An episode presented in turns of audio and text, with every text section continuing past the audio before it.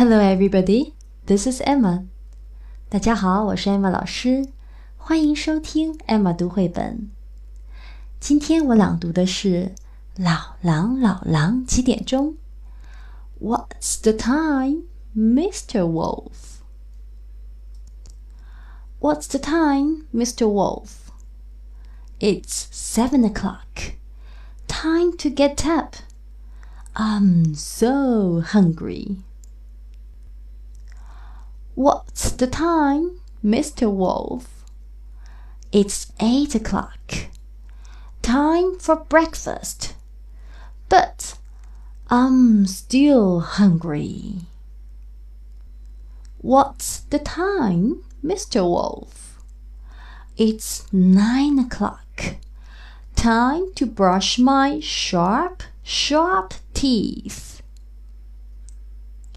What's the time, Mr. Wolf? It's ten o'clock. Time to get dressed. Look at me. I must eat more. What's the time, Mr. Wolf? It's eleven o'clock. Time for play school. I will pick you up for lunch. Yum, yum. What's the time, Mr. Wolf? It's twelve o'clock. Time for lunch. But I'm still very, very hungry.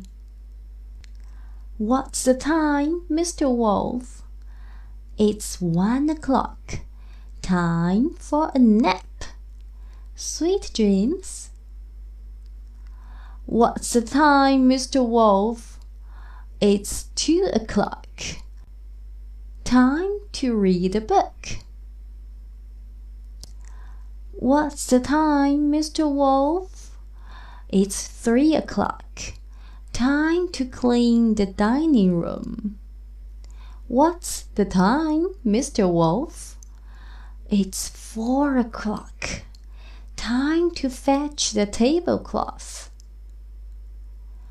What's the time, Mr. Wolf? It's five o'clock. Time to set the table. What's the time, Mr. Wolf? It's dinner time. Yum, yum. The end.